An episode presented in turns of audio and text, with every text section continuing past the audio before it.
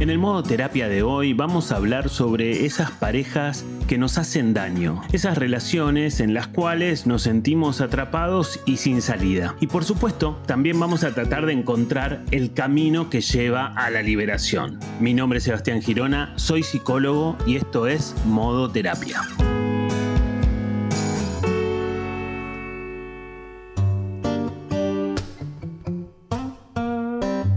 Como te contaba en la presentación del capítulo, vamos a hablar de estas relaciones tan complejas y tan difíciles que muchas veces nos pueden suceder a lo largo de la vida, pero no estoy solo, no estoy solo.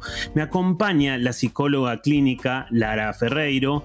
Ella, además de su consulta, mantiene una participación en medios de comunicación muy intensa, divulgando temas de psicología en general y es escritora del libro Adicta a un gilipollas, en donde ella desarrolla muchas de las cosas que vamos a charlar hoy. Hola Lara, ¿cómo estás? Encantado de tenerte aquí en modo terapia. Hola, encantada Sebastián. Bueno, este tema es un tema evidentemente muy complejo, ¿no? Las relaciones sentimentales son complejas, pero a veces, a veces podemos quedar atrapados, ¿no? Lara, de eso sabes bastante. Sí, en este caso es un, bueno, el libro va sobre adicción emocional, que es igual que te enganchas a las drogas, te puedes enganchar a una relación tóxica.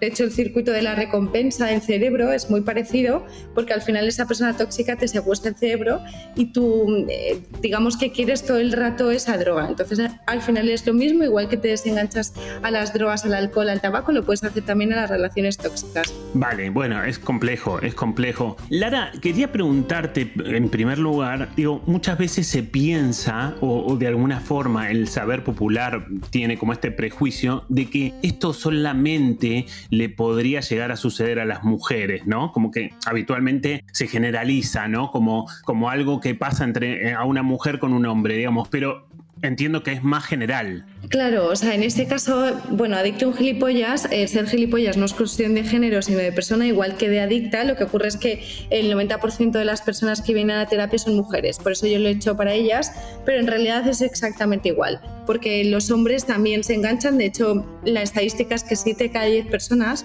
a lo largo de un momento de su vida de vulnerabilidad puede estar con una persona tóxica, con lo cual nos puede pasar a cualquiera. De hecho, eh, fíjate qué curioso, porque hace poco. Eh, el jefe de Penguin Random House en España estaba como corriendo por el parque y de repente vio a un hombre que estaba llorando, ¿vale? Él estaba como corriendo en ese parque en Barcelona y lloraba y lloraba el hombre y se acercó a su club de corredores en plan de ¿qué te pasa?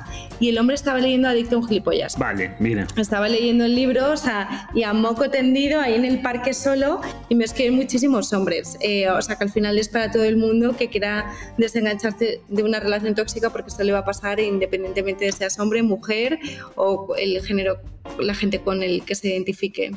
Tal cual, bien. Bueno, ¿será que, será que la mujer consulta más que el hombre, no? Nosotros quizás nos cuesta un poco más. Sí, nosotros además yo creo que somos más propensas a la adicción emocional por eh, sencillamente cómo está funcionando nuestro cerebro. Por ejemplo, una mujer cuando tiene sexo con un hombre se agrega mucha dopamina y también la oxitocina, que es la hormona del amor, con lo cual se va a enganchar mucho más y el hombre a veces no lo hace. Entonces, lo que ocurre es que tú te vas enganchando y luego creo que también nuestro sistema de cerebro es diferente. La mujer es como todo con diferentes cajas, con un cable que todo va como conectado y el hombre es como mucho más compartimentado. Entonces yo creo que también ahí hay una diferencia que va a hacer que nosotras en términos generales seamos mucho más propensas. De hecho también somos madres, o sea, al final todo el circuito biológico, la presión por ser madre, también eso puede hacer llevarte a caer en una adicción emocional, pues hace que, bueno, pues el libro se esté vendiendo para todo el mundo, pero las mujeres sí que son carne de cañón de este tipo de relaciones. Vale, mira, una de las preguntas que te quería hacer era por qué sucede, por qué nos puede suceder algo de esto, y ahí empiezas a explicar algo, ¿no? Con fenómenos químicos en el cerebro,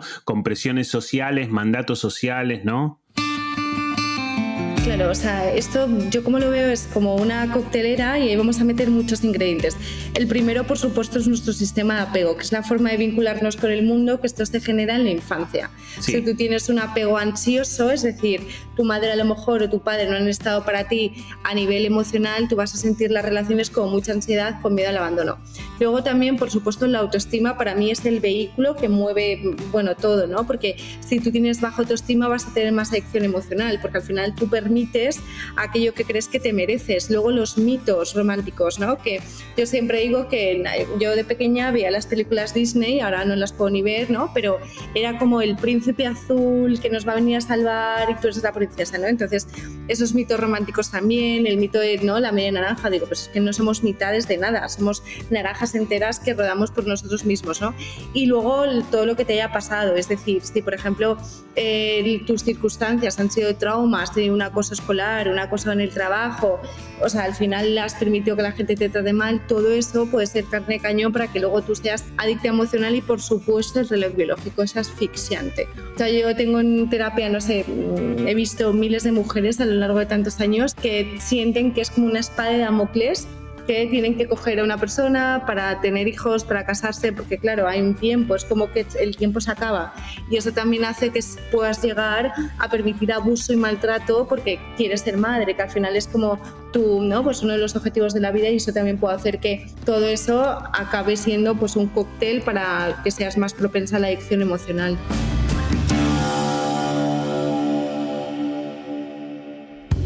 Estás escuchando modo terapia es porque ya lo seguís y ya te gusta o porque te lo recomendaron y te empezó a gustar. Así que yo te recomiendo que puedas suscribirte en Spotify a modo terapia, que es completamente gratuito y te van a estar avisando cada vez que subamos un nuevo capítulo. Además también hay un sistema de estrellas para calificar al podcast que a mí me sirve mucho porque me da feedback sobre si los temas que voy eligiendo te sirven y te resultan útiles y además también sirve en el sentido de que otra gente también pueda empezar a escuchar a modo terapia. terapia. Como siempre te cuento también, yo formé un equipo de terapeutas que superviso y en el cual también hago las admisiones, así que si algún tema de los que tocamos acá en modoterapia te generan la inquietud o te generan la necesidad de empezar una terapia, podés enviar un mail a equiposebastiangirona.gmail.com y ahí te van a contar cuáles son las condiciones para empezar el proceso terapéutico con el equipo. Si estás de acuerdo, yo te voy a hacer virtualmente la entrevista de admisión y en esa admisión vamos a poder determinar cuáles son las cosas que te pasan y cuál es la escuela y la persona del equipo que mejor se pueden adaptar a las cosas que te están sucediendo. Así que no lo dudes y si estás con ganas de empezar una terapia, envía ese mail.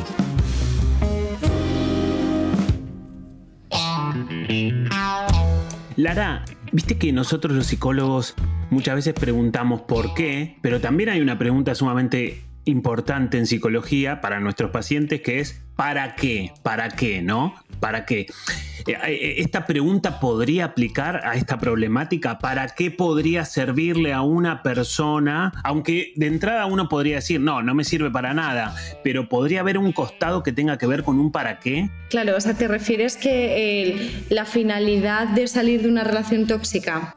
Bueno, salir seguro que es importante, pero a veces nos puede llegar a servir, entre comillas, estar enganchados a una relación como esta. Claro, desgraciadamente sí, es decir, a corto plazo tu cerebro segrega mucha dopamina, que es como la hormona del placer, pero es como consumir heroína, te relajas, pero luego a largo plazo, o sea, primero, no tienes una relación sana nunca va a funcionar con esa persona. Estás perdiendo el tiempo de tu vida, porque para mí el mayor activo que tenemos todas las personas es nuestro tiempo. Yo es lo único que no puedo comprar. Entonces es como al final eh, tú permites que te deprede, que la autoestima esté más baja, que no conozcas a una persona maravillosa, que acabes machacada, destrozada, más luego todo el duelo postraumático, que muchas veces es incluso de años. Yo he visto mujeres con psicópatas narcisistas que estamos hablando a lo mejor de tres años, pero que le duele igual como si fuera hoy, ¿no? Entonces, es que el para qué, sí, o sea, te sientes acompañada entre comillas a corto plazo, porque claro, en ese momento consumes la droga y tienes como esa descarga de dopamina, pero a largo plazo es que estás absolutamente machacada, entonces a mí no me compensa, ¿no? la gente que dice, oye, yo sigo en esa relación, pero es que el coste es tan alto, y luego digo, no, el mayor miedo, fíjate, de la gente es no voy a encontrar a nadie. ¿No? Y yo digo, bueno, es que la idea es no encontrar a nadie como él, ¿no? O como ella, pero, pero en este caso es que, mm, o sea, somos, bueno, 8.000 millones de personas en el mundo. Vamos a poner 4.000 millones de hombres. Em, em, vale, quítale los casados, tal, tal, tal, tal. Todos estos, pero eso siguen siendo muchos millones de hombres. Tú también tienes que tener creencias potenciadoras de que puedes conseguir, o sea, y que trabajándote va a haber una persona maravillosa para ti. O todo en la vida es cuestión de creencias. Entonces, sí, claro, es importante también ese empoderamiento, sea hombre o mujer, la persona que nos esté escuchando, que se puede salir, pero hay que dejar de perder el tiempo con los gilipollas, que eso es lo más importante. Está muy bien, está muy bien.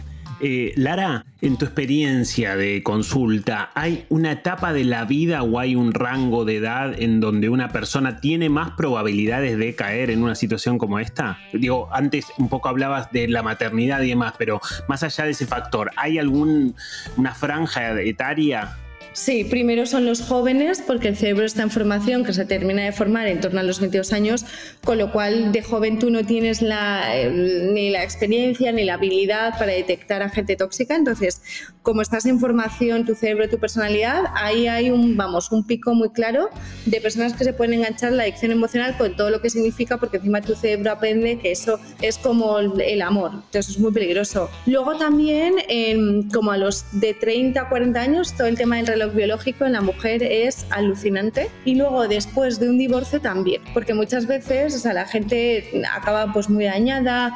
Em, yo lo que veo es que las relaciones muchas veces se acaban por un tema de infidelidad, a lo mejor tu pareja te ha engañado con otra, entonces tú te sientes muy mal y como que a lo mejor no quieres hacer el duelo ese tan complejo de un divorcio con hijos y tal y lo que haces al final es engancharte a otro gilipollas que vas a repetir el patrón una y otra vez. Entonces esos son como las tres fases como más vulnerables pero al final siempre hay que ir al sistema de apego, a la infancia, es que para mí es lo más importante, es el patio donde jugamos toda nuestra vida. Entonces al final también la infancia, aunque no seamos conscientes de ello, pero nos dejan unas prontas, unas heridas en nuestro subconsciente que luego eso también hay que trabajarlo en terapia.